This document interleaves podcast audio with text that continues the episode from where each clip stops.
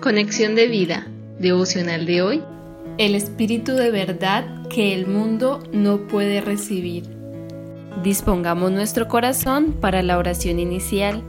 Padre nuestro que estás en los cielos, gracias te damos Señor porque al ascender Jesús a los cielos no nos dejaste solos y abandonados, sino que nos enviaste a otro consolador, el Espíritu Santo, que desde que recibimos a Cristo Jesús como nuestro Señor y Salvador personal, habita en nuestros corazones, nos revela tu palabra, nos la recuerda para aplicarla a nuestra vida, guía nuestros pasos y guía nuestro corazón para andar en tus caminos y no desviarnos ni a derecha ni a izquierda de ellos, y es nuestro fiel compañero hasta el fin del mundo. Amén. Ahora leamos la palabra de Dios. San Juan capítulo 14 versículos del 16 al 17. Y yo rogaré al Padre, y os dará otro consolador, para que esté con vosotros para siempre, el Espíritu de verdad, al cual el mundo no puede recibir, porque no le ve ni le conoce, pero vosotros le conocéis porque mora con vosotros y estará en vosotros.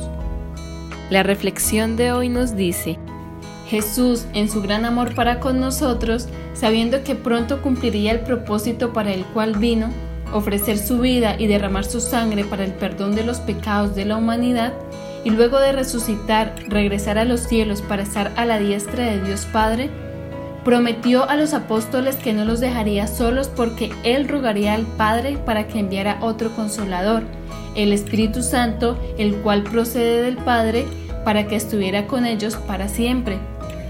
Al Espíritu Santo o Espíritu de verdad, el mundo no le puede recibir, porque no le ve ni le conoce, porque el mundo tiene el entendimiento entenebrecido, ajeno de la vida de Dios por la ignorancia que en ellos hay, por la dureza de su corazón.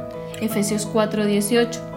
Quienes están en el mundo viven conforme a la carne y están en enemistad con Dios, por cuanto los designios de la carne son enemistad contra Dios, porque no se sujetan a la ley de Dios ni tampoco pueden. Romanos 8:7.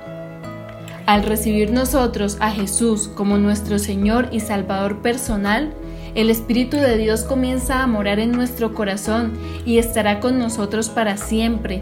Él es quien nos guía a toda la verdad, porque no habla de su propia cuenta, sino que habla de lo que oye y nos hace saber las cosas que habrán de venir.